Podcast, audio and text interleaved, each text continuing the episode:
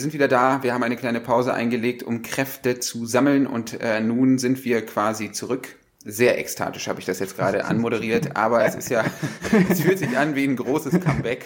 Ja, ja, ja. Nach zwei Wochen Pause, man ist wieder da, man will wieder äh, die Welt analysieren. Los genau. geht's. Und ich meine, wenn nur wir das so sehen, nur, dann sind es wenigstens zwei. Und das reicht ja vielleicht schon. Ne? In erster Linie machen wir das für uns.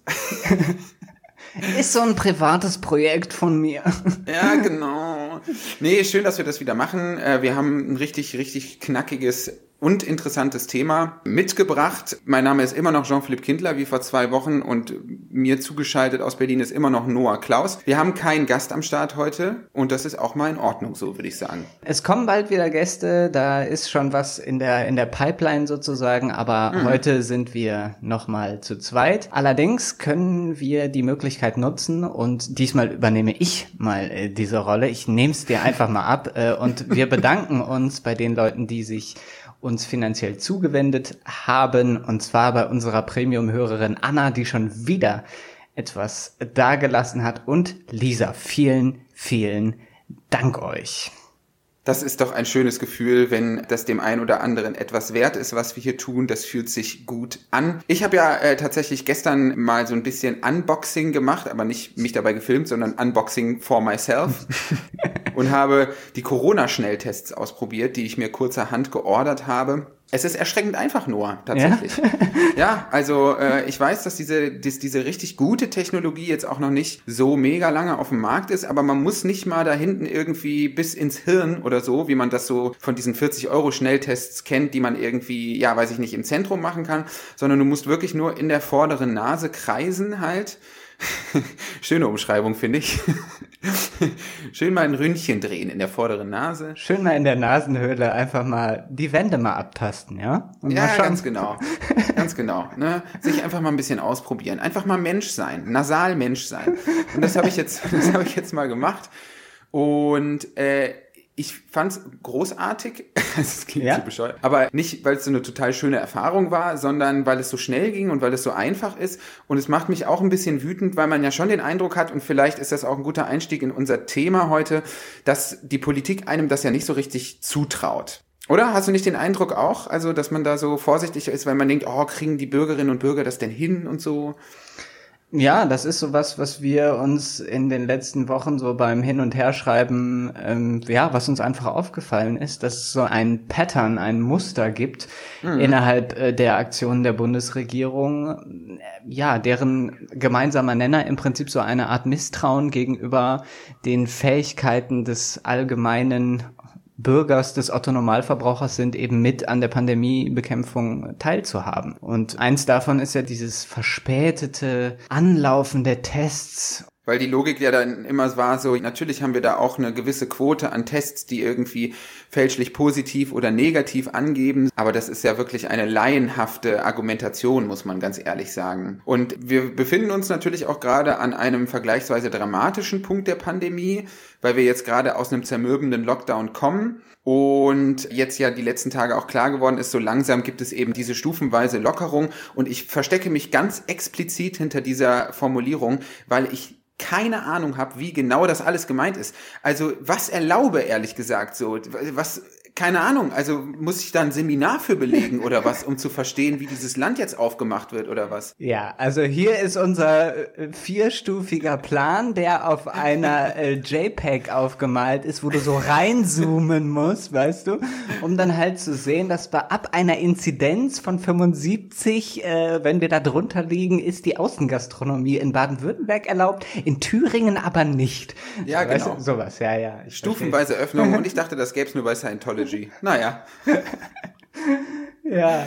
Genau. Naja. Wir wollen uns heute mal so ein bisschen diese Wut anschauen, könnte man ja fast schon sagen, die in den mhm. letzten zwei bis drei Wochen so hoch gekocht ist. Also Deutschland hat man das Gefühl hat sich im Winter ja irgendwie am Riemen gerissen. Und man hat versucht, äh, mit dem Kurs der Regierung irgendwie mitzumachen, aber jetzt so in den letzten drei, vier Wochen bricht dann doch manchmal echt die Frustration sich Bahn. Und nicht mhm. nur irgendwie in so Social Media Posts, sondern halt eben auch jetzt höchst offiziell in den Schreibstuben der Presse dieser Republik. Und ja, eben auch bei Twitter. Und das wollen wir uns heute mal ein bisschen genauer anschauen. Und wir hängen das alles so ein bisschen an der übergeordneten Frage auf, ob der neoliberale Staat oder neoliberale Politik im Allgemeinen in ihrer Skepsis dem Staat gegenüber, also das, um das vielleicht nochmal auszuführen, Neoliberale wünschen sich ja nichts inständiger, als dass der Staat sich so gut es geht aus allen Belangen raushält, vor allem was den Markt angeht. Im Neoliberalen steckt ja immer so ein bisschen diese Angst vor dem Staat als großes Biest. Und wir fragen uns ein bisschen, kann eigentlich ein neoliberales äh, Politiksystem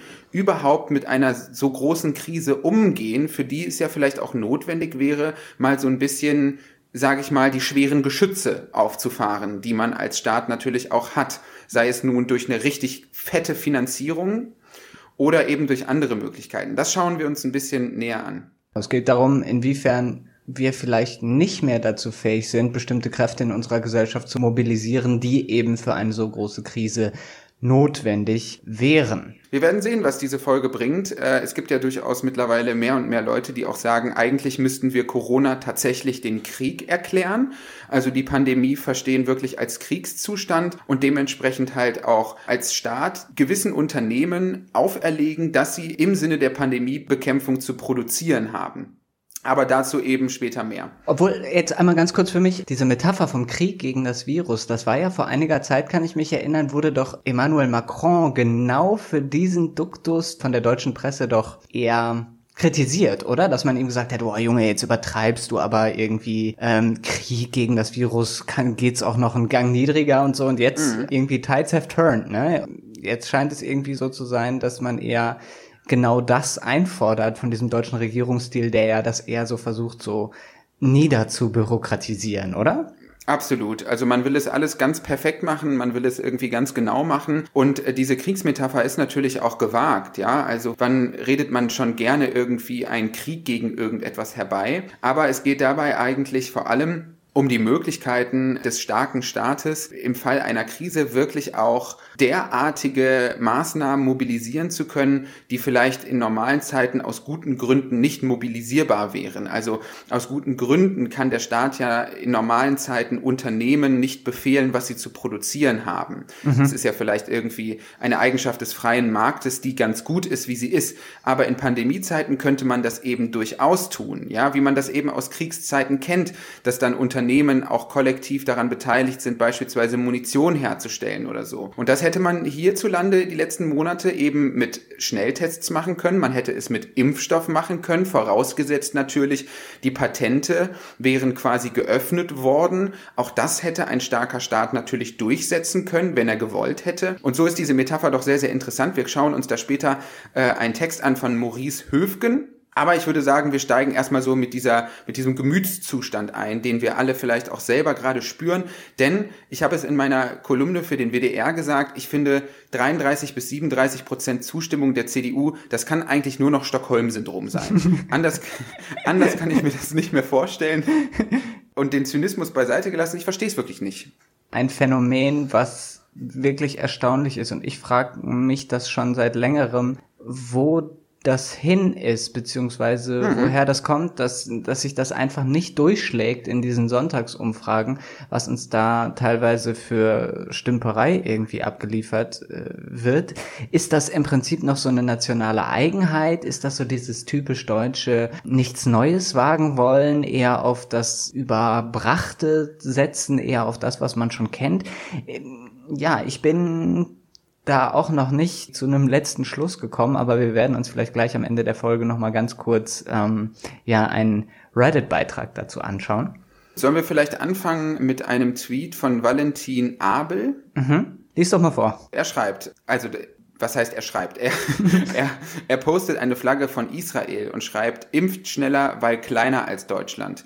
Dann USA impft schneller, weil größer als Deutschland.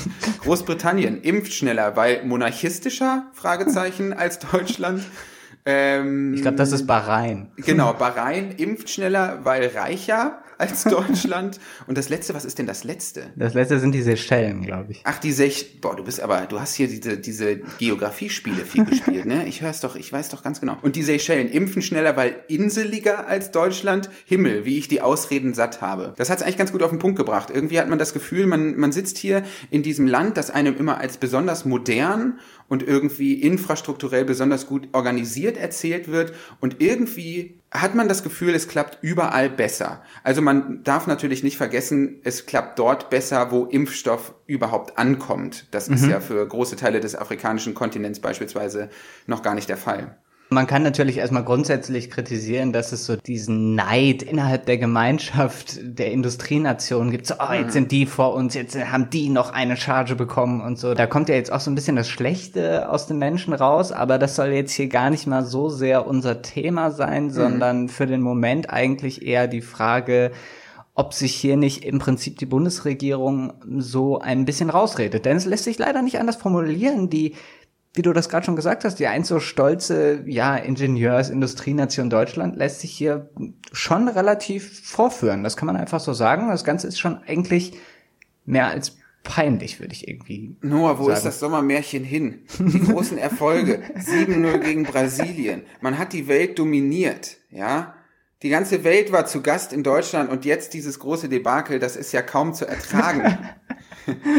es hat so mehrere Komponenten. Ne? Wir können ähm, vielleicht anfangen mit dieser Impfstoffbestellung. Zuständigkeit war ja da die EU, genauer Ursula von der Leyen. Man kann es jetzt nicht, natürlich nicht ausschließlich an ihrer Person festmachen, das wäre dann doch ein wenig zu einfach. Aber da wurde doch schon hart geknausert. Also da wurde dann doch schon irgendwie gesagt, puh, bevor wir jetzt irgendwie hier horrende Summen für Impfstoff ausgeben, warten wir dann doch lieber ab, bis wir vielleicht äh, noch ein lukrativeres Angebot bekommen. Und das steht schon im starken Kontrast zu den Vereinigten Staaten, wo Joe Biden ja einfach vor ein paar Wochen mal wieder zwei Billionen Dollar in die Hand genommen hat. Also wirklich hat. Billionen, ja? Ja. Zwei Billionen Dollar, ja. Also, ne, wenn Olaf Scholz die ganze Zeit redet von der Bazooka mit seinen 130 Milliarden, die er da mal für Corona rausgerückt hat. Also, ich weiß nicht, was das. Das ist eine Schreckstoßpistole oder was? so eine kleine Wasserpistole. Oder wie diese, diese Kirmesgewehre, weißt du, mit denen du auf diese kleinen Plättchen schießt. Ja, oder wie heißen die nochmal, diese, wo du mit diesen Schaumstoffdingern? Fuck, wie heißen die? Ah, ja, ja, ich weiß, was du meinst. Ich weiß, ah. was du meinst. Mhm. Ja. Ja, das äh, werden unsere Hörerinnen und Hörer bestimmt direkt parat haben, dieses Wort, das uns jetzt hier gerade fehlt. Das ist schon ein bisschen so. Und da steckt ja irgendwie diese große Angst hinter, wer soll das eigentlich alles bezahlen, oder? Diese Verankerung der Schuldenbremse auch in der Verfassung, diese, ja, man kann ja eigentlich fast schon von so einer Fetischisierung der, der schwarzen Null reden. Das wurde einem ja auch zu Beginn der Corona-Krise so verkauft. Irgendwie, wir können jetzt hier aus allen Rohren schießen, weil wir vorher so krass gut gespart haben. Also es wirkt völlig unsinnig, wenn man sich mal die Zahlen von den anderen Ländern anguckt. Sascha Lobo hat darüber geschrieben im Spiegel. Er hat einen relativ langen Artikel ähm, der deutsche Geiz ist schuld am Impfdebakel. Und da fasst er das irgendwie nochmal so ein bisschen zusammen. Er schreibt, kann man überhaupt zu einem noch falscheren Zeitpunkt knausern, wo im Sommer 2020 längst klar war, wie unfassbar teuer in jeder Hinsicht ein Lockdown ist, wo die meisten Fachleute eine zweite Welle prognostizierten? Und das stimmt einfach so ein bisschen, ja. Also es werden mhm. einfach nicht die Schritte in Angriff genommen, die den Lockdown irgendwie hätten abfedern können oder das Leid, das dadurch entsteht, irgendwie abmildern oder halt ihn erst gar nicht in der Form notwendig äh, machen. Ja? Also das sind alles Dinge, die verfehlt wurden. Und ich habe eine kleine Quizfrage, um vielleicht da noch ein, ein paar Minuten weiter drauf einzugehen, weil das Ganze läuft ja so unter dieser liberal-konservativen Drohung, ja, irgendwer muss die Corona-Schulden auch zurückbezahlen. Mhm. Ja, also mit dieser Begründung steht man da ja seit Monaten total auf der Bremse ähm, und rechtfertigt eigentlich eine, eine Politik des Sparens auch in Krisenzeiten, in denen die Wirtschaft natürlich halt auch die Unterstützung des Bundes durchaus ähm, gebrauchen könnte. Und diese Frage, wer zahlt die Corona-Schulden zurück, die lässt sich eigentlich ganz gut humoristisch ähm, einleiten oder die Antwort darauf einleiten mit einer kleinen Quizfrage. Vielleicht hast du es im, in unserem Dokument, was wir immer hier haben, auch noch nicht entdeckt. Mhm. Ähm, Wann hat die USA das letzte Mal Staatsschulden wirklich getilgt, also zurückbezahlt? Hm, okay. Äh, ich weiß nicht, Roosevelt-Ära oder so, vor der Aufhebung des Goldstandards? Ich, keine Ahnung. Ja, die Antwort ist 1835. Was? 1835? Ja, im Jahr 1835 hat die USA das letzte Mal wirklich ihre Staatsschulden getilgt. Ja, mhm. also man ist wirklich aus diesem, wenn man sich ganz einfach vorstellt, aus diesem, aus diesem Schuldenminus rausgegangen, indem man wirklich die Schulden, die man bei Geschäftsbanken hatte, abbezahlt hat. Seitdem werden Staatsschulden, die über Staatsanleihen aufgenommen werden, konsequent per Overroll bezahlt, ja? Und das Prinzip ist eigentlich ganz einfach. Staatsanleihen, die fällig werden, werden dadurch bezahlt, dass einfach neue Staatsanleihen aufgenommen werden. Das macht man seit Jahren und das tut man auch immer so. Und deswegen sagen ja Leute wie Jens Südekum beispielsweise, Ökonom, der auch im Handelsblatt veröffentlicht hat, der sagt ja beispielsweise, oder er schreibt, sein Text ist überschrieben mit dem Frame, wir dürfen die Corona-Schulden nicht zurückzahlen. Und aus dem Text lese ich kurz was vor. Dabei müssen wir einen pragmatischen Umgang mit den Corona-Schulden finden. Sie sollten möglichst langfristig finanziert und durch permanentes Überwälzen, das ist dieses Rollover, ja. also die Ausgabe neuer Anleihen zur Bedienung der alten, immer weiter in die Zukunft geschoben werden. So können Industriestaaten aus dem Schuldenproblem der Corona-Krise einfach herauswachsen. Absolut betrachtet bleiben die Schulden zwar immer da, aber relativ zum BIP sinkt die Quote wieder ab. Die kritische Größe in diesem Überwälzungsspiel ist die Entwicklung der Zinsen. Doch hier haben wir Glück im Unglück. Die Corona-Pandemie trifft die Weltwirtschaft in einer ausgeprägten Niedrigzinsphase. Und die Krise wird diesen Trend voraussichtlich noch verschärfen. Was hier also drinsteckt, ist nichts anderes, als dass Südekum und sehr viele andere eben sagen, ja, ja, also warum sind denn Schulden nicht einfach ein Eintrag in irgendeiner Buchhandlung und wir schieben sie einfach immer weiter in die Zukunft so. Ja. Und das ist dann doch schon irgendwie eine ganz andere Weise, über Geld nachzudenken, finde ich. Zusammenfassend könnte man im Prinzip sagen, dass dieser deutsche Blick auf die Wirtschaft, also dass das unserer Regierung eigentlich selbst im Wege steht, oder? Mhm, absolut. Und also vor allem dieses Dogma der schwarzen Null. Das, was du ja eben gesagt hast, dass Scholz ja auch gesagt hat, dass Deutschland sich diese Pandemieausgaben nur leisten kann, weil man vorher so viel gespart hat, da muss man wirklich sagen, das ist pure Augenwischerei. Also das ist wirklich Unsinn. So, wir hatten ja in diesem Podcast an vielen Stellen jetzt schon ähm, die MMT angesprochen, also die Modern Monetary Theory. Und die bringt uns ja mittlerweile Gott sei Dank bei, dass es genau andersrum ist. Also der Staat muss Geld erstmal ausgeben, um es einnehmen zu können über Steuern. Ja. Es ist eben nicht so, dass er erst Geld einnehmen muss, um es ausgeben zu können. Denn Geld lässt sich eben durch die Zentralbanken beschaffen um das jetzt zurückzubinden an die Impfstoffbeschaffung und an diese ganze Diskussion, wäre dann ja das Argument äh, dieser Ökonomen oder die halt eben in der Nähe der MMT zu verorten sind, dass nicht am Geld fehlt, wenn man gerne ein großes Programm auflegen möchte, um die Wirtschaft schnell wieder ans Laufen zu bekommen und eben das Impfen schnell möglich zu machen, indem man große Mengen bestellt, indem man theoretisch Patente abkauft, indem man theoretisch äh, Firmen Geld dafür bezahlt, dass sie eben möglichst schnell auf die Produktion von Impfstoffen umswitchen, oder? Genau, und Maurice Höfgen, eben schon angesprochen, hat dazu eigentlich ein sehr guten Text geschrieben, zusammen mit Dana Morisse im Freitag und der heißt Der Markt regelt das nicht. Und daraus will ich kurz vorlesen. Er schreibt, während Bundesgesundheitsminister Jens Spahn auf den Markt vertraut und auf größere Lieferungen im Februar wartet, hat der neue US-Präsident Joe Biden den Defense Production Art erlassen und investiert gleich 20 Milliarden US-Dollar in Testkapazitäten, Logistik und Produktion von Vorprodukten für den Impfstoff. Sein Ziel und jetzt wird's wirklich ganz, das, das tut richtig weh, sein Ziel, 100 Millionen Leute in seinen ersten 100 Tagen impfen. Ja. Das ist ja so dieser US-amerikanische, dieses Ding, ne? Man wird gemessen an den ersten 100 Tagen im Amt und so. Das geht gut runter, so diese Ankündigung. 100 Millionen Leute in den ersten 100 Tagen. Davon können wir hierzulande natürlich nur träumen. Und weiter im Text heißt es, nun, die privatwirtschaftlichen Akteure, BioNTech, Moderna und auch deren Zuliefererfirmen handeln nach betriebswirtschaftlicher Logik. Das ist ihnen auch nicht vorzuwerfen. Diese betriebswirtschaftliche Logik bedeutet aber, dass eine kurzfristige und massive Ausweitung der Kapazitäten mit zu großem Risiko behaftet ist und sich daher nicht rechnet. Wenn sich andere Impfstoffe durchsetzen oder der Impfschutz lange anhält, dann werden größere Produktionsanlagen langfristig gar nicht gebraucht. Ebenso erzeugt ein größeres Angebot Druck auf die Preise. Beides belastet das betriebswirtschaftliche Ziel der Profitmaximierung. Hier besteht ein Interessenskonflikt zwischen Profitorientierung und Gemeinwohl. Und das ist eben sehr, sehr interessant. Also, dass er quasi sagt, äh, die Firmen, die Impfstoff herstellen, ohne dass wir denen jetzt irgendwie etwas Böses wollen, die haben aus betriebswirtschaftlicher Perspektive überhaupt gar kein Interesse daran, an einer wirklich massenhaften super krass zugeschnittenen Produktion, bei der auch das Risiko besteht, dass Impfstoff einfach liegen bleibt. Ja, beziehungsweise auch, ne, man würde es schaffen, innerhalb von ein, zwei Monaten die Bevölkerung durchzuimpfen, ja, oder lass es drei sein und danach wäre ja das große Businessfest schon wieder vorbei.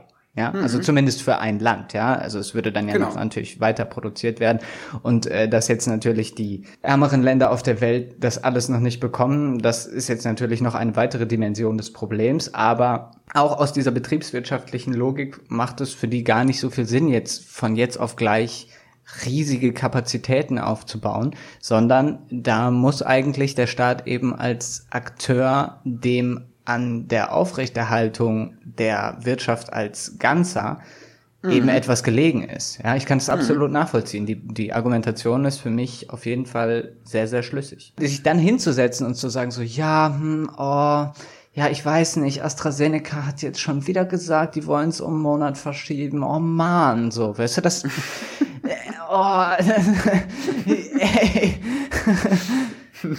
Das ist ja generell interessant so, ne? Wie so die Prioritätensetzung äh, auch der, der medialen Begleitung ist. Das hat äh, Christian Drosten auch im Coronavirus-Update jetzt nochmal gesagt. Und Christian Drosten ist wirklich der höflichste Mensch der Welt. Er ist wirklich der höflichste Mensch der Welt.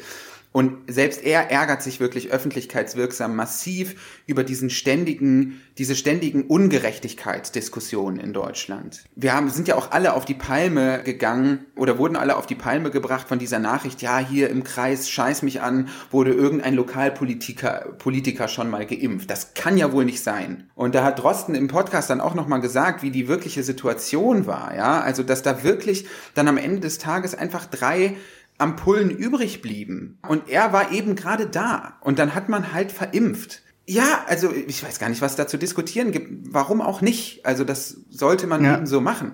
Und jetzt liest man auf Twitter ständig von irgendwelchen Leuten, die sagen, ja, also wir haben hier alle möglichen Altenheime abtelefoniert. Es wir haben niemanden mehr gefunden, den wir jetzt kurzfristig impfen können. Ich als Medizinstudent bin nicht berechtigt, diese Impfung zu bekommen. Ja, mussten wir halt wegschmeißen. Das leitet vielleicht ganz gut über zu dem zweiten Problemteil, nämlich zu der Phase, in der wir jetzt schon sind. Und zwar, es gibt vergleichsweise, also es gibt immer noch nicht genug Impfstoff für alle, aber es gibt jetzt erstmal Impfstoff, der in Kühlschränken in Deutschland lagert und auch für mhm. dieses Land bestimmt ist. Und jetzt braucht es eben eine Logistik und einen organisatorischen Aufwand, um diesen Impfstoff eben in die Oberarme der Bevölkerung zu bekommen. Und da wird dieses Muster, diese fehlende, ja, ich weiß auch gar nicht genau, wie ich es beschreiben soll, diese fehlende Durchschlagskraft, könnte man sagen, dieses in Ermangelung eines besseren Wortes neoliberalen Staates, das wird hier nochmal nur zu deutlich, denn jetzt geht's ja eben darum, das zu verimpfen, wie gerade schon gesagt, und diese Impfreihenfolge, diese extremen Konsequenzen, die, ja, die sorgt dir jetzt irgendwie, wie du das gerade auch schon angemerkt hast, so für so Zoff, weil einerseits sind da Leute, die sich irgendwie, ähm, die irgendwie einfach nur Ampullen, die gerade weggeworfen worden wären, dann schnell an den Mann bringen wollen, was ihnen nicht vorzuwerfen ist. Dann gibt's aber auch wirkliche aktive Impfvordrängler, ja. Hm. So wie, da, da gab's auch den, war das nicht der Bürgermeister von Halle oder so? Ich habe es auch nur so hm. am Rande mitbekommen. Ja. Wo sich wirklich, wo sich wirklich Leute sagen, nee, komm hier, ich will, bitte, ich, mich, ich zuerst. Ja, diese Ich-Mentalität gibt's halt eben auch und das wird aber hervorgerufen, könnte man sagen, von dieser chaotischen Organisation des Ganzen. Man kann das ja vielleicht an dem Beispiel AstraZeneca-Impfstoff nochmal ein bisschen verdeutlichen. Der ist ja jetzt sehr viel durch die Medien gegangen und bis vor kurzem war der Tenor eben so, dieser Impfstoff ist schlechter als die anderen.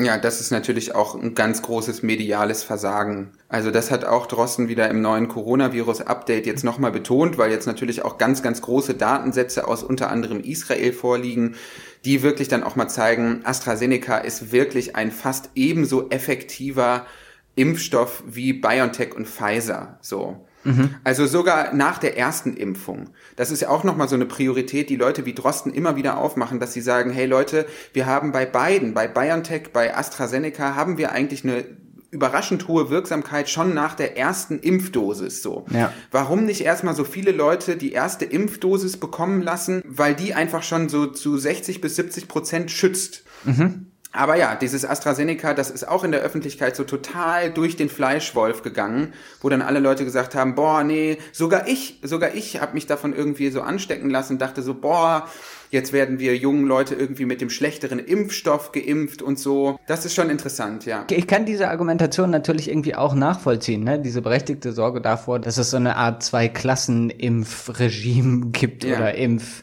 Logik. Andererseits denke ich aber auch, das ist jetzt im Angesicht der Situation, in der wir uns befinden, so ein bisschen mit Verlaub ein Luxusproblem, weil ich mittlerweile an dem Punkt bin, wo ich sagen würde, egal was, haut's mir einfach, haut's mir einfach in den Arm. Herr Doktor, drücken Sie ab, ja. Und wenn du mir irgendwie, keine Ahnung, Ameisensäure mit dem Zeug mischt oder so eine Kacke, ja, okay, das vielleicht jetzt nicht, aber du weißt, was ich meine, ja. Und da vielleicht auch noch kleiner Exkurs. Ich habe mir das auch nochmal angeschaut, was es jetzt überhaupt mit diesen 70 oder 60 Prozent Wirksamkeit auf sich hat. Das ist auch wieder so eine Sache, da geht's eigentlich fast schon vermehrt um Wissenschaftskommunikation. Denn diese 70 Prozent, so wie ich das jetzt recherchiert habe, die geben die sogenannte relative Risikoreduktion an. Mhm. Also die gängige Vorstellung war ja, aha, 70 Prozent Wirksamkeit, das heißt sieben von zehn Leuten bekommen das dann nicht, also werden quasi, merken nichts von Corona und eben drei von zehn Leuten schon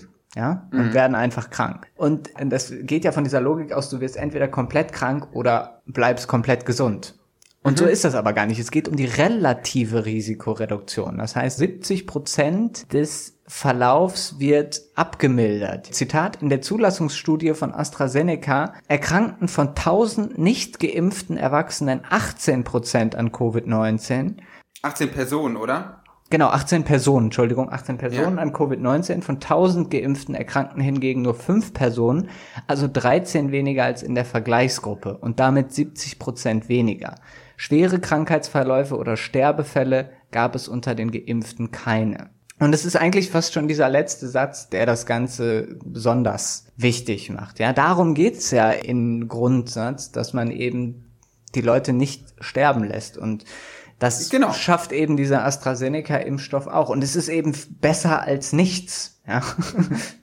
Ja, abseits dessen sind, wie gesagt, jetzt da neue Daten da. Da verweisen wir wirklich sehr, sehr gerne auf das aktuelle Coronavirus-Update vom NDR mit Christian Drosten. Und der wiederholt das wirklich nochmal ganz explizit. Ich will da jetzt nicht weiter darauf eingehen, weil das wiederholt sich dann.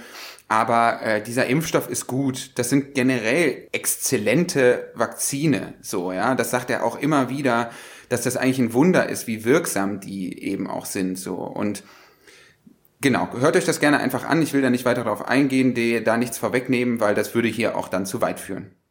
Dieses medial aufgebaute Bild von dem eben dem Impfstoff zweiter Klasse in Kombination mit einer, naja, man kann schon sagen, halt nicht gut geglückten Organisation der Impfungen und führt dazu, und jetzt habe ich hier wieder einen Tweet von äh, Ole Funke heißt er. Mhm. Er schreibt, wenn die gestrige Lieferung wie geplant kam, lagern jetzt 1,75 Millionen unverimpfte AstraZeneca-Dosen in Deutschland. 363.645 wurden verimpft, das sind 17,1 Prozent. Der Tweet ist vom 27. Februar. Es wird jetzt also nachgeliefert und es sind eben erst 17,1 Prozent von diesem Impfstoff verimpft und das finde ich kann man in der aktuellen Situation sich überhaupt nicht leisten und natürlich sorgt das für extrem Unmut, was unter anderem halt eben daran liegt, dass wir uns ja in einem Wettrennen gegen diese Virusvarianten befinden, die man eben sogenannte Variants of Concern nennt, ja, also Varianten der Besorgnis und die heißen nicht ohne Grund so. Wobei Wettrennen natürlich als Wort irreführend ist, weil sich die Ausbreitung von B117 beispielsweise überhaupt nicht mehr äh, verhindern lässt. Ungefähr die Hälfte der registrierten Corona-Fälle sind quasi Variantenfälle. Und da sagt Drosten auch in, in, seinem Update, das ist nicht mehr aufzuhalten, dass das zur Hauptvirus-Variante wird. Das heißt, wir haben dieses, dieses Wettrennen verloren. Wettrennen im Sinne von dass die nicht aufzuhalten sind, aber man kann doch trotzdem dafür sorgen, dass man sagt, okay, wir versuchen jetzt trotzdem in einem Kraftakt innerhalb von zwei bis drei Wochen möglichst alle über 80-Jährigen zu impfen, möglichst alle Leute im Krankenhausbetrieb zu impfen, dass man sozusagen so ein Grundgerüst schon mal hat, die eben einen Immunisierungsschutz bereits haben und dass eben dann halt die Totenzahlen nicht so in die Höhe schnellen. Mhm. Ja, allein ja. das wäre ja schon mal ein Erfolg sage ich jetzt ja. mal. Aber dazu scheint man sich ja auch überhaupt nicht durchringen zu können. Sondern es trottet halt weiter so vor sich hin, obwohl die Dringlichkeit eigentlich das ein anderes Vorgehen diktiert. Immer wenn wir jetzt darüber sprechen, dann ist dieser Sound von der Pandemie als Kriegszustand, das wird für mich irgendwie immer logischer oder immer klingt für mich immer sinnvoller, weil eigentlich müsste man genau einen solchen Kraftakt, und das ist dann wirklich auch die Betonung des Satzes, den muss man einfach mit einem unglaublichen Elan, einer unglaublichen finanziellen Kraft quasi unterfüttern und dann könnte man das halt auch schaffen, so. Aber vielleicht ein kleines Beispiel aus der Praxis. Ich gehöre als direkter Angehöriger einer schwangeren Person mittlerweile zur Impfgruppe 2, genau wie mein Vater, der einige Vorerkrankungen hat. Aha. Und genau wie meine Mutter, die Erzieherin ist. Im weitesten Sinne, Sozialarbeit. Mhm, alle drei jetzt NRW-Bürger. Genau, alle drei jetzt NRW-Bürger. Und ich dachte dann so, ja, vielleicht ist das ja irgendwie clever gemacht und man kann sich vielleicht irgendwie vorregistrieren auf einer Plattform, vielleicht schon mal irgendwie den Wisch vom Frauenarzt hochladen, der dann zertifiziert, so, ja, hier, man darf irgendwie als Gruppe 2 geimpft werden. Mein Vater hat ja beispielsweise auch schon Attest vom Arzt bekommen, wo das ganz klar ausgewiesen wird, dass er impfberechtigt ist in Gruppe 2. All das gibt es nicht. Man muss einfach, ich lache, weil es ist wirklich dumm. Man muss wirklich einfach jeden Tag auf die Seite vom Land NRW gehen und sich diese Information selber rausholen und gucken, wann darf ich mich denn bei 116, 117 mal melden, um da irgendwie fünf Stunden in der Warteschleife zu hängen und dann mit Glück einen Termin zu bekommen. Und da fragt man sich schon so, wie soll Deutschland eigentlich als modernes Land bezeichnet werden? So. Weil das ist es dann wirklich einfach nicht mehr. Ja, das wird dann auf verschiedene Punkte geschoben. Irgendwie zum Teil, ja, wir haben halt hier unsere regionale Aufteilung, der Föderalismus, das ist so. Aber de facto hat Deutschland einfach, glaube ich, eine verknöcherte Verwaltung, die das ja. nicht richtig gestemmt bekommt, beziehungsweise die Portale, die da an den Start gebracht werden, die holpern am Anfang. Und es werden halt einfach Zwischenschritte eingebaut, die bei einer Digitalisierung, wenn sie in den letzten fünf bis zehn Jahren vernünftig durchgeführt worden wäre, eben nicht so ein großes Problem darstellen. Ich habe auch hm. mal spaßeshalber versucht, hier in Berlin beim Impfzentrum am Tegeler Flughafen, da wird nämlich AstraZeneca an unter 18 bis 65-Jährige, äh, nee, an, äh, an Leute zwischen 18 und 65 verimpft. Und ich habe mal spaßeshalber, ich bin in keiner Risikogruppe, das heißt, ich kann irgendwie noch lange warten, aber ich habe einfach nochmal geguckt, wenn ich mich da anmelden wollen würde, dann brauche ich irgendwann natürlich einen Impfcode und dieser Impfcode wird mir per Post zugesendet. Also es gibt keinerlei Möglichkeit, dass es irgendwie digital funktioniert, dass man sich schon mal anmelden kann, dass man in eine Reihe gestellt wird oder so. Das ist alles nicht vorgesehen. Also das muss man schon sagen, ist ja dürftig. Es ist eigentlich, ist es unglaublich. Also ähm, wir wollen uns ja auch gar nicht so pikiert hier die ganze Zeit aufregen darüber, aber es ist schon eine hanebüchene Situation, muss man, muss man wirklich ganz ehrlich sagen. Herzlich willkommen beim Wutbürger Podcast. endlich haben wir unsere wahre Bestimmung gefunden, Noah. Jetzt wissen wir endlich, wo es langfristig lang geht. Die Identitätskrise des Podcasts ist hiermit beendet. Und ich meine, natürlich stellt sich gerade in einem Land äh, wie Deutschland die Frage, wer zeichnet eigentlich verantwortlich für diese Politik? Und Peter Altmaier hat sich gedacht, na, da habe ich doch eine ganz wunderbare Idee. All die Dinge, die in der Corona-Krise falsch gelaufen sind, die sind eigentlich der Bevölkerung anzulasten, weil man denen eine wirklich ernsthafte, transparente Corona-Politik ja gar nicht zugetraut hat. In der Zeit wird Peter Altmaier gefragt, Und ich zitiere, aber hätte man sich in der Regierung nicht im Sommer auf eine zweite Welle vorbereiten müssen, Internetportale für die Hilfsanträge aufsetzen, Pläne entwickeln? Altmaier. Das haben wir getan, soweit man sich auf ein solches Virusgeschehen überhaupt vorbereiten kann. Erstes LOL. denn, denn Flexibilität und ein Stück weit Fahren auf Sicht ist in solchen Krisen auch vonnöten. Das ist das zweite LOL. Ich, und jetzt jetzt werde ich nicht mehr weiter mitzählen, weil jetzt kommt eigentlich jedes Wort, müsste ich eigentlich eins draufrechnen. Ich kann mich sehr gut an den Tag des Mauerfalls erinnern, als die Wiedervereinigung in Sichtweite kam. Damals wurde gegen Helmut Kohl der Vorwurf erhoben, es hätte keine Pläne für eine Wiedervereinigung in der Schublade gegeben. Ich kann nur sagen, hätte es sie gegeben, sie wären ja nicht geheim geblieben, hätte das wahrscheinlich zu erheblichen politischen Verwicklungen geführt. Wenn der Wirtschaftsminister im Sommer begonnen hätte, öffentlich für einen erneuten Lockdown zu planen, dann hätte das zu großer, zusätzlicher Verunsicherung geführt. Die Einschätzung war damals, das wird nicht noch einmal nötig sein. Also. Boah, wie selbstgerecht, ey. Wie selbstgerecht. Oh mein also Gott. da fange ich ja fast mit Achtsamkeit an. So sehr macht mich das wütend. Man braucht schon wirklich echt Corones, um diese Aussagen ja. irgendwie zu treffen. Einfach zu sagen, ja, nee, ich war schon ein halbes Jahr in der Pandemie drin, aber ich dachte, das geht weg. Da frage ich mich dann auch, wo ist denn dann da so der große Unterschied noch zu einem Trump, der dann so Sachen sagt, ja, ja, an Ostern hier, it's gonna go away, it's gonna be a miracle. Da wird sich halt irgendwie so drüber lustig gemacht. Aber so ein Altmaier, der halt sagt, na ja, wissen Sie, dass wir hatten gedacht, nee, das, ne, es war eigentlich alles unter Kontrolle, während alle möglichen Leute sagen, nein, es, wir können uns jetzt schon in die Hose kacken vor diesem zweiten, ja, vor diesem zweiten mhm. Lockdown, da einfach keine Kräfte zu mobilisieren, obwohl man, das ist ja wie, ich weiß nicht, wie soll, was soll man da sagen?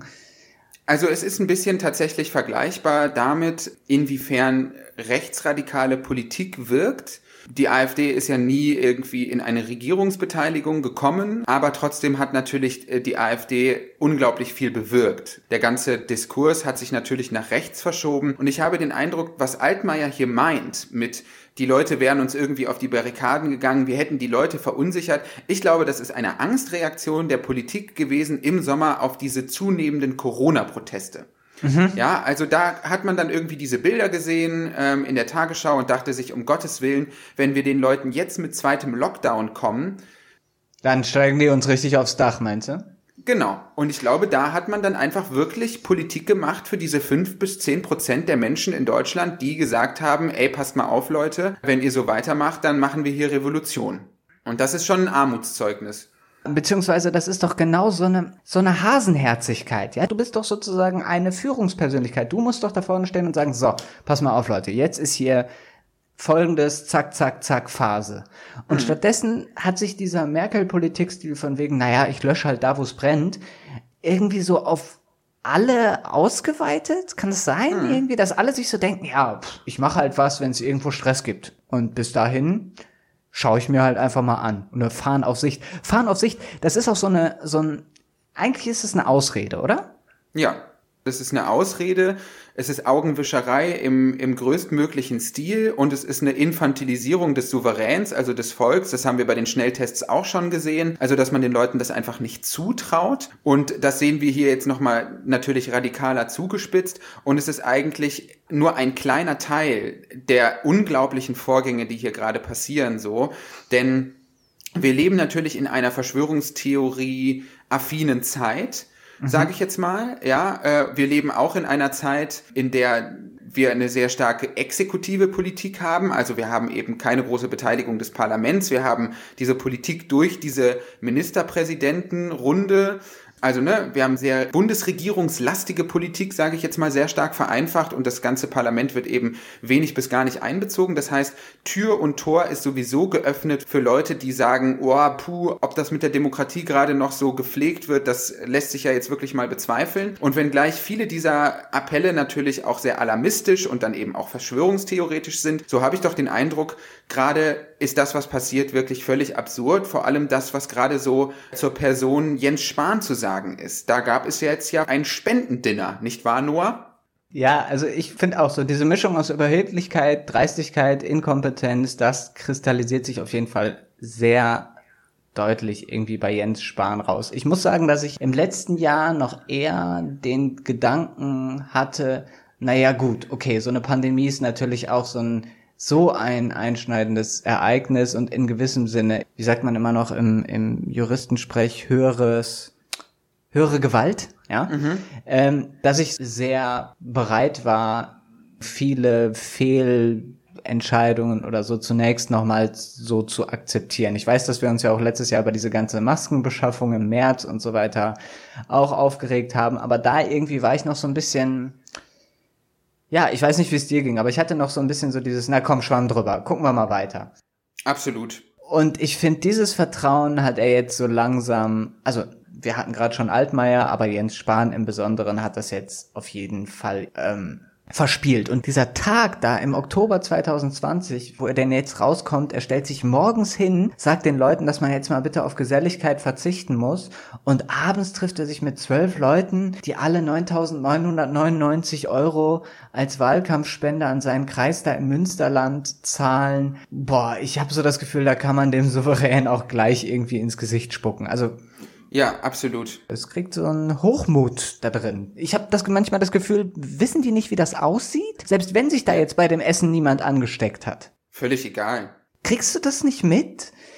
Oh, Junge, Absolut. Und es geht natürlich halt total an der Realität derer vorbei, die sich jetzt seit einem Jahr irgendwie auf dieses ständige Lockdown-Gedöns auch einlassen. Ja, also ich meine, wir können ja durchaus auch aus unserer Branche mal berichten. Wir führen unseren Beruf de facto seit jetzt über einem Jahr nicht aus. Ja. Wir verzichten alle enorm auf Sozialkontakte und so, weil äh, Deutschland ja die Reduktion von Sozialkontakten offenbar deutlich wichtiger ist, als zwischendurch mal die Präsenzarbeit irgendwie einzustellen. Das haben wir an anderer Stelle auch schon betont. Und da ist es natürlich völlig abgekoppelt von der Realität, wenn du dann halt dieses Spendendinner machst. Und da hören die Skandale ja auch nicht auf. Denn Jens Spahn wird jetzt ebenso zur Last gelegt, dass er bei der Beschaffung von, genau, es waren Masken. Da hat er den Regierungsauftrag vergeben an eine CDU-nahe Firma aus dem Münsterland. Das ist ja sein Wahlkreis. Und vor allem irgendwie der Chefe von dieser Firma ist wirklich,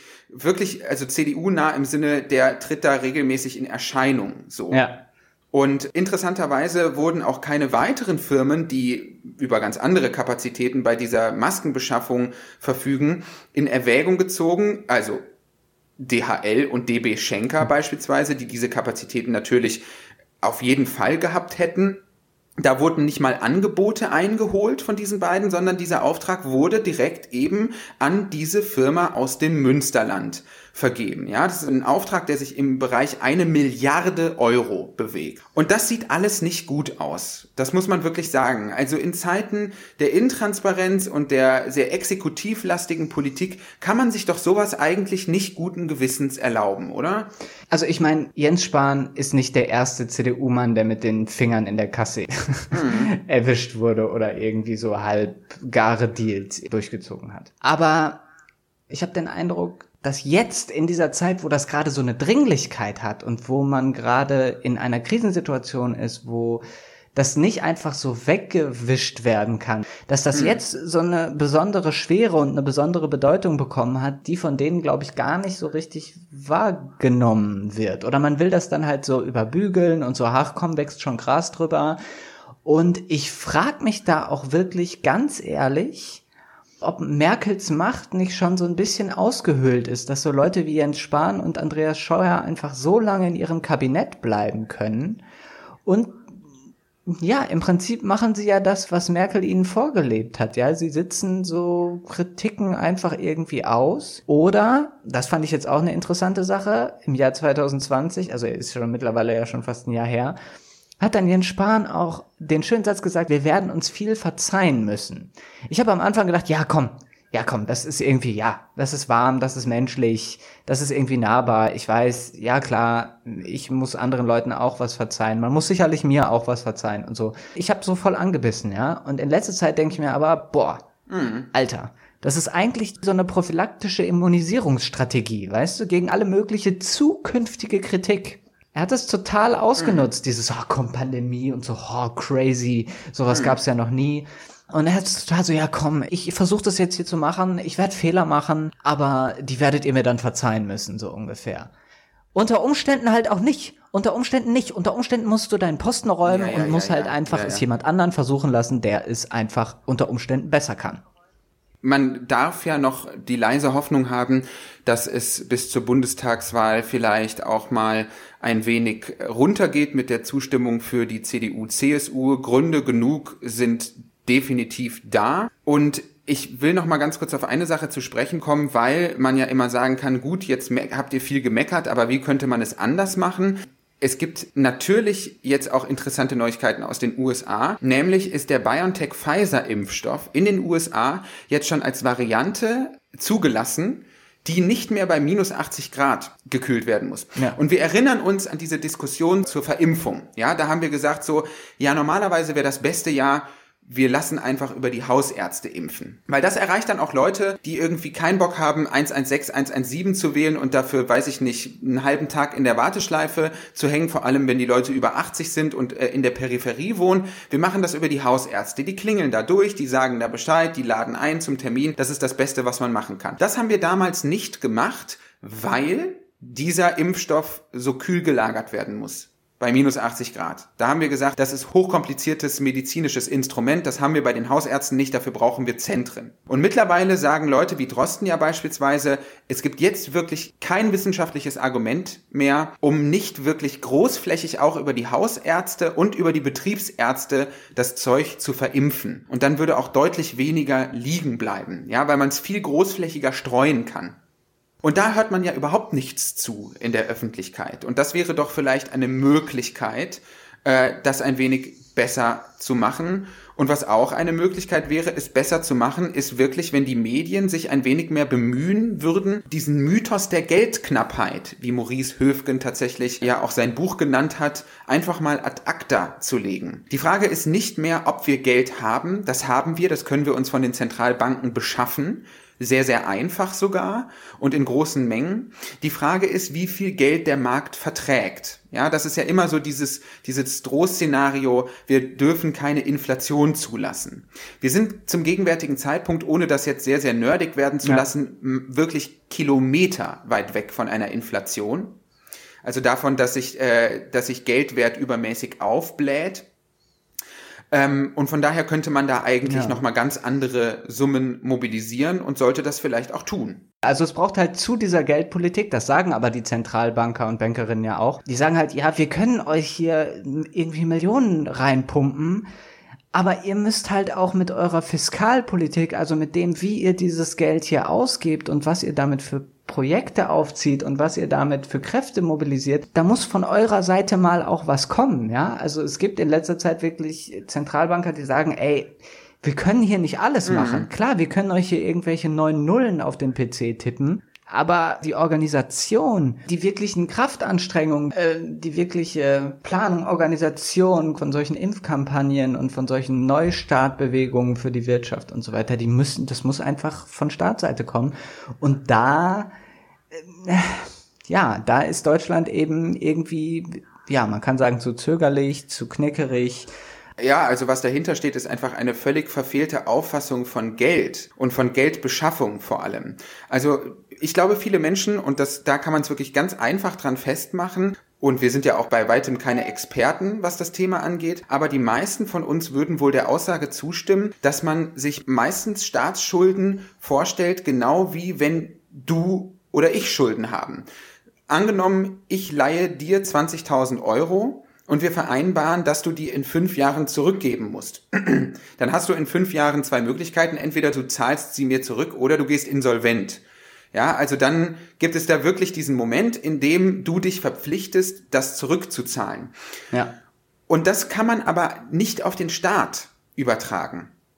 Denn der Staat kann natürlich sagen, wir geben Staatsanleihen aus, die werden von Geschäftsbanken gekauft, dafür überweisen Geschäftsbanken dem Staat Geld und in fünf Jahren muss das zurückbezahlt werden. Und jetzt kann der Staat aber in fünf Jahren hingehen und sagen, naja gut, dann geben wir zum jetzigen Zeitpunkt eben wieder Staatsanleihen aus und finanzieren damit die ablaufenden. Es wäre wie, als wenn ich die ganze Zeit 20.000 Euro Noah-Anleihen ausgeben genau. könnte. ganz genau, ganz genau.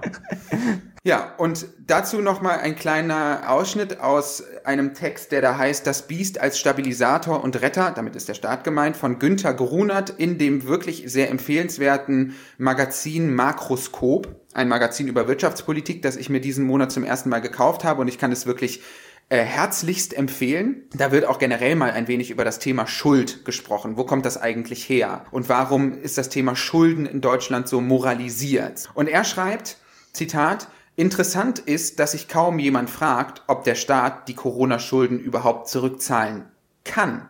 Denn die Rückzahlung von Staatsschulden erfordert Haushaltsüberschüsse. Der Staat müsste also 20 Jahre lang Überschüsse erzielen. Wie aber soll eine Volkswirtschaft robust wachsen, wenn der Staat dem Privatsektor fortwährend verfügbares Einkommen entzieht, indem er Budgetüberschüsse verzeichnet? Das ist jetzt natürlich, das klingt jetzt erstmal sehr kompliziert, aber man geht in der Volkswirtschaft eigentlich davon aus, dass sich die drei volkswirtschaftlichen Sektoren, also Staat, inländischer Privatsektor und Ausland, immer zu Null addieren. Das bedeutet in Ländern ohne Exportüberschuss, dass ein Überschuss des Staates immerzu ein Verlust der inländischen Privatsektoren, also der Unternehmen und der Privathaushalte bedeutet. Der Staat würde dem Privatsektor eigentlich eher Geld entziehen und würde sagen, damit zahle ich jetzt meine Schulden zurück wenn man das eben so machen würde, ganz genau. Da beißt sich die Katze dann in den eigenen Schwanz, denn sobald man dem Privatsektor, ergo den Unternehmen und den Haushalten Geld nimmt, Investitionskraft wegnimmt, kann der Staat ja auch keine Überschüsse mehr erzielen. Mhm. Ja. Und jetzt kann man natürlich anmerken, naja gut, aber Deutschland ist ja äh, ein Land mit sehr viel Exportüberschuss. Wir verkaufen deutlich mehr ins Ausland, als wir vom Ausland kaufen. Aber da wir natürlich alle Corona-Krise haben, auch im Ausland, ist schon davon auszugehen, dass Deutschland diese Exportpolitik, die andere Länder natürlich stark trifft in ihren Bilanzen, auch nicht länger weitermachen kann. Das wird sich die nächsten Jahre wahrscheinlich ändern. So geht zumindest äh, Grunert im Makroskop aus und deswegen mh, mm, kann man eben überlegen, ist das so gut, jetzt dem Privatsektor, also den Unternehmen und den Haushalten wirklich jetzt in den nächsten 20 Jahren Geld zu entziehen? Oder macht man eigentlich das Kontraintuitive, man haut ordentlich Geld in den Markt rein? Das ist eine Frage, die können wir hier nicht abschließend beantworten, weil wir sind eben keine Ökonomen. Wir wollen aber nur einfach mal aufzeigen, dass es abseits dieser Wer zahlt eigentlich die Corona-Schulden zurück? Sind es etwa unsere Kinder? Also, dass es da einfach eine Alternative zu gibt. Und die läuft eben unter diesem Modern Monetary Theory, vor allem irgendwie dieser Dunstkreis Maurice Höfgen, der jetzt eben auch dieses Buch geschrieben hat, das da heißt Mythos Geldknappheit. Da kann man das wunderbar nachlesen, dass es dazu eben auch eine andere Denkart gibt, so langsam. Ja, okay. Ähm, dann aber nochmal äh, für mich und damit wir vielleicht auch nochmal zurückkommen auf den Anfang dieser Podcast-Folge und unsere Frage, ist es wirklich der neoliberale Staat, der hier an der Corona-Krise scheitert? Hm, nach dem, was wir jetzt besprochen haben, würdest du das so sagen? Ist es wirklich der neoliberale Staat? Sind es wirklich diese fehlenden ja, diese, dieses fehlende Verständnis für das, was die MMT offenlegen will. Also der Staat muss Akteur werden. Kann man das so sagen? Der neoliberale Staat scheitert an Corona? Also, dass man das so sagen kann, das werde ich jetzt gleich unter Beweis stellen. Ach, ähm. Schauen Sie dieses Kaninchen an. ich, ich denke, dass man das so sagen kann. Also, ähm, wie gesagt, also wir sind beides keine Ökonomen und wollen da jetzt auch nicht so tun, als könnten wir das abschließend bewerten. Aber äh, ich habe schon den Eindruck, dass die Prämissen des Neoliberalismus, und um das vielleicht nochmal zu wiederholen, das ist vor allem so diese Staatsskepsis. Ja, der Staat hat sich eigentlich aus so vielen Dingen wie möglich rauszuhalten. Der Markt regelt alles Wichtige selbst so, schafft den für Innovation notwendigen Wettbewerb. Dass dieses Denken einer wirklich großflächigen Mobilisierung zur Pandemiebekämpfung eigentlich sehr stark im Weg steht. Und überall, wo aus unserer Sicht erfolgreich gegen die Pandemie gekämpft wird, nämlich in äh, beispielsweise Ländern wie in den USA oder mit Abstrichen auch. Naja, die USA. waren ja jetzt eigentlich nicht so erfolgreich, aber äh, das stimmt. Aber jetzt zumindest seit der neuen Administration hat man den Eindruck, die Zügel sind wirklich angezogen.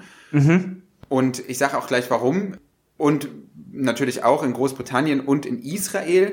Und in allen drei Ländern hat man den Eindruck, es sind ja durchaus neoliberale Länder. Das lässt sich ja gar nicht anders sagen. Ja, also mhm. da, da wird unter normalen Gegebenheiten durchaus neoliberale Politik gemacht. Konservativ neoliberale Politik. Aber in allen drei Ländern gab es jetzt so diese kurze Bewegung im Gemütszustand, dass man gesagt hat, das hier ist wirklich eine sehr besondere Situation. Und da mhm. müssen wir eine sehr besondere Antwort drauf geben.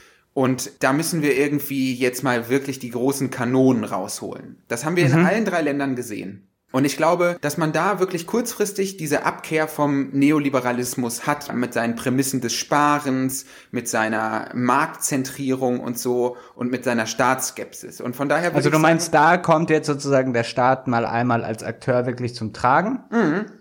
Und in Deutschland verschläft man dieses Umswitchen so ein bisschen. Genau. Und ich glaube, da hat man durchaus auch Angst vor der Reaktion der Bürgerinnen und Bürger. Mhm.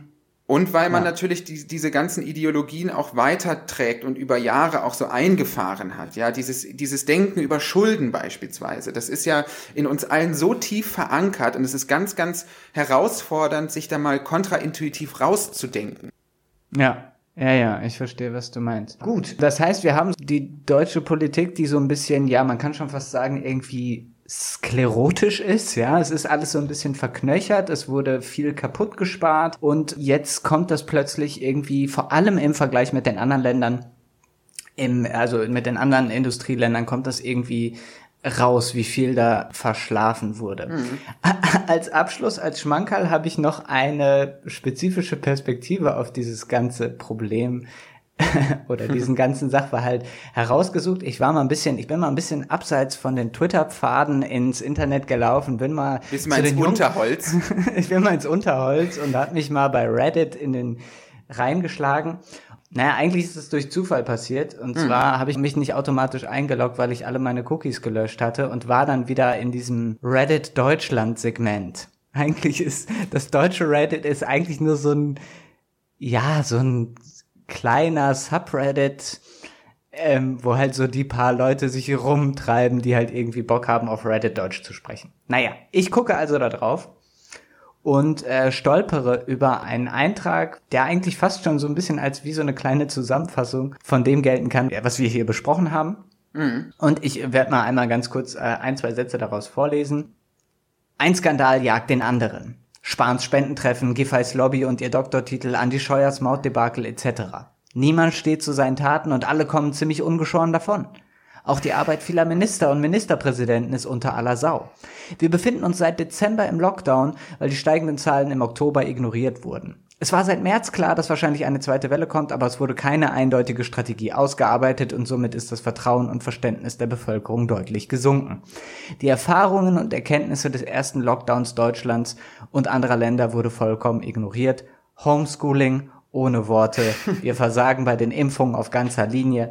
Dass kein Impfstoff da ist, ist sogar noch teilweise verständlich, aber die Anmeldung und das Vordrängeln ist einfach ein Unding. Ja, also im Prinzip unser unser Gemaule von heute nochmal kurz zusammengefasst. Mhm. Und darunter in den Kommentaren, das finde ich auch immer geil, die Kommentare grinden und mal so gucken. das ist ungefilterte Volksmeinung. Das finde ich einfach, ist einfach der Hammer. Ja. Und da schreibt jemand auch eben, Wohnungsmarkt Grütze, Gehälter Grütze, Integration von Migranten Grütze, Digitalisierung Grütze, Bürokratie Grütze, Corona-Management Grütze. Und darunter kommt dann ein Kommentar und das fand ich wirklich interessant, weil das nochmal dem Ganzen eine Dimension gibt, eine von einer Generationenungerechtigkeit, könnte man sagen. Es kommt jetzt hier nämlich der Kommentar, mal aus der Sicht eines Boomers, also der Mehrheit, zum Thema Wohnungsmarkt. Naja, was denkt der Boomer? Meist schon ein abgezahltes Eigenheim oder noch einen günstigen Mietaltvertrag, also nicht so schlimm. Was ist mit den Gehältern? Na, eh schon in Rente oder bald in Rente. Rentenerhöhungen und Extrawürste gab es ja genug die letzten Jahre. Alles cool. Digitalisierung. Ah, komm, nur Bares ist Wahres. Den neumodischen Kram braucht eh niemand. Wenn sich das durchsetzt, müsste ich mich ja damit noch auseinandersetzen, wozu ich in meinem Alter keine Lust mehr habe. Bürokratie. Naja, komm, war halt schon immer so. Außerdem hier Recht und Ordnung. Und als allerletztes Corona-Management. Naja, ach, auf die alte Bevölkerung wird doch ganz gut Rücksicht genommen. Interessant, oder? Also, dass ich auch Fall. dachte, ja, so kann man es natürlich irgendwie auch sehen. Wir sind jetzt gerade hier, die denen die Köpfe rauchen und auf Twitter sind sie alle mad as hell. Mhm. Aber ich glaube, den typischen, keine Ahnung, früh 60er, der bald in Rente geht und jetzt die letzten paar Tage noch halt eben im Homeoffice. Ich glaube, da gibt es einige Leute, die dann am Ende doch ihr Kreuzchen im September bei der CDU machen, weil komm hier, ja, hat ja dann doch einigermaßen geklappt und Jense und sowieso und die scheiß Linken habe ich ja noch nie gewählt und so, weißt du? Also ich denke, das wird äh, tatsächlich auch so kommen. Das ist abzusehen. Was ich aber interessant finde am Ton hier beispielsweise, ist, dass ich den Eindruck habe, dass Leute, die das schon 60 Jahre mitmachen, halt auch zu nichts anderem mehr fähig sind als zu Ironisierung und Zynismus. Während wir uns ja nochmal irgendwie leidenschaftlich aufregen, und da kommt ja dann irgendwie auch eine Bereitschaft von uns, äh, durch, dass wir uns durchaus auch andere Modelle vorstellen könnten, habe ich den Eindruck, dass so 50, 60, 70-Jährige einfach wirklich dann sich denken, ja, daran wird sich nichts mehr ändern. Also mache ich irgendwie, ironisiere ich das, um das irgendwie ertragen zu können. Das ist schon sehr, sehr interessant. Ja. Also das ist mir so am Ton aufgefallen. Ja, man weiß jetzt nicht, ob der Kommentar, ob der das nicht einfach nur versucht zu exemplifizieren. Und wahrscheinlich kann man jetzt auch gar nicht alle, alle Leute, die, die man so als Boomer bezeichnet, über einen Kamm scheren. Das wäre wahrscheinlich irgendwie auch ein bisschen zu, zu streng, aber ich ja, glaube, es gibt diese Komponente. Es ist schon wirklich erstaunlich, dass bei so vielem, was falsch läuft, die CDU immer noch so stabil als so die Krisensteuerungspartei gilt. Also das ist mir wirklich das ist mir wirklich ein Rätsel. Ich bin gespannt, wie das weitergeht. Also eine hohe Zustimmung für Regierungsparteien in krassen Krisenzeiten ist ja erstmal normal. Also es ist so ein normaler Effekt, den man immer wieder beobachtet, auch in allen Ländern und so. Aber ich bin sehr, sehr gespannt auf die Themensetzung vor der Bundestagswahl. Mhm, und man kann ja, sich natürlich absolut. halt auch wirklich mal die Frage stellen, wenn die Leute nicht CDU wählen, was wählen sie dann?